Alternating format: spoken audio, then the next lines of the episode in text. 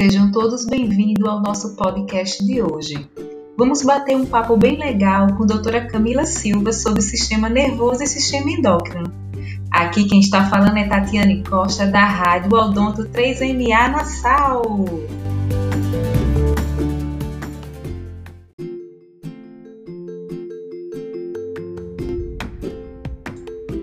Então, doutora Camila, nos conte um pouco o que são sistema nervoso e sistema endócrino. Bom, os sistemas endócrinos e nervosos são considerados uma dupla afinada, sabe? Os dois muitas vezes atuam em parceria e o resultado vai de mudanças complexas, como as que ocorrem na puberdade, até as mudanças que ocorrem durante um passeio rápido em uma montanha russa.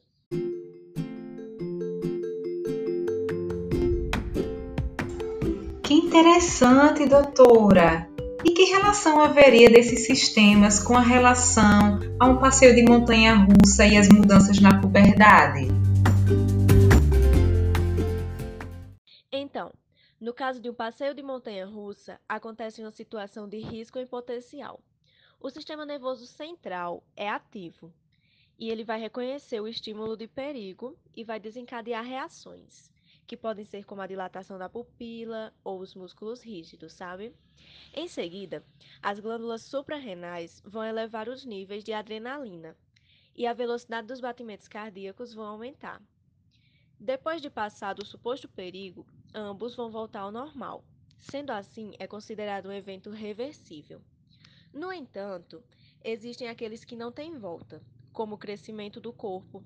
Nesse caso, as estruturas nervosas e endócrinas irão se unir para que o organismo se desenvolva por inteiro, e a pele e os ossos aumentem de tamanho, tendo a ver também com a puberdade e as alterações que o organismo sofre nessa fase, como o crescimento de pelos, por exemplo.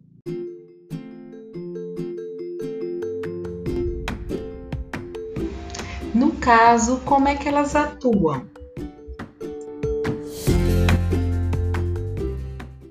Nós podemos dizer que os sistemas nervoso e endócrino comandam as modificações necessárias para que o corpo se ajuste às diferentes condições. Em parceria, eles recebem e analisam estímulos externos, como a luz, som, temperaturas, e internos, por exemplo, a dor ou a carência de nutrientes. E eles irão elaborar uma resposta que seja apropriada a cada situação. Desse modo, eles atuam na regulação das funções, como nutrição, reprodução e metabolismo.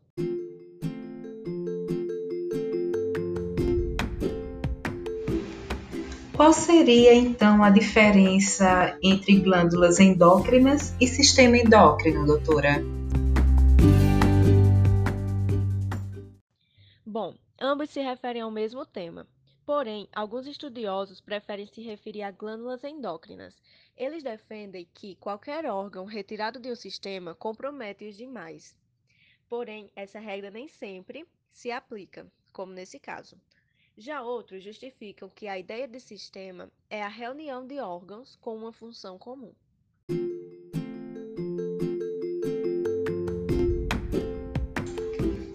Sabemos que o sistema endócrino ele é formado por várias glândulas e que as principais dela, né, doutora, são hipófise, tireoide, suprarrenais, pâncreas, ovários e testículo. Então eu queria saber o que elas fazem realmente. Essas glândulas são secretoras de hormônio, transportando-os pelo sangue para todo o corpo através de comandos do sistema nervoso, atuando em células específicas. Essa, por sua vez, é formada pelo sistema nervoso central, sistema nervoso periférico e pelo sistema nervoso autônomo, sendo as células nervosas a unidade básica. Ela irá transmitir impulsos elétricos com precisão e rapidez.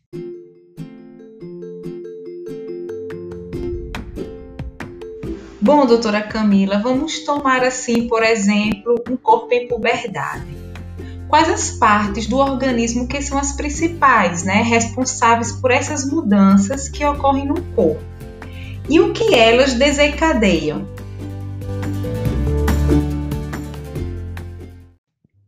Primeiro de tudo, nós temos o hipotálamo. Essa região é responsável por regular a atividade da hipófise.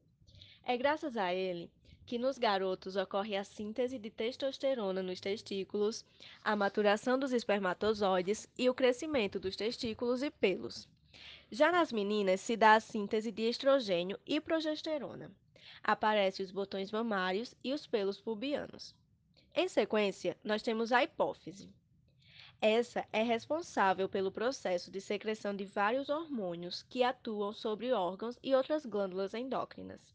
Ela também secreta vários hormônios que podem estimular a tireoide, as glândulas suprarrenais, os ovários e os testículos, e corresponde também pelo hormônio do crescimento. Temos também a tireoide.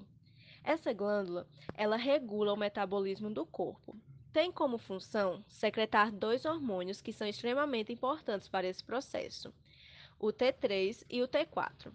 Entre outras tarefas, são responsáveis pela manutenção do corpo.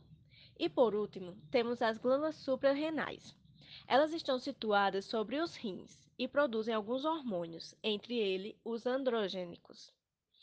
Eles são capazes de aumentar a secreção das glândulas sebáceas e influenciar o desenvolvimento de acnes e exercer efeitos masculinizantes no corpo masculino e feminino.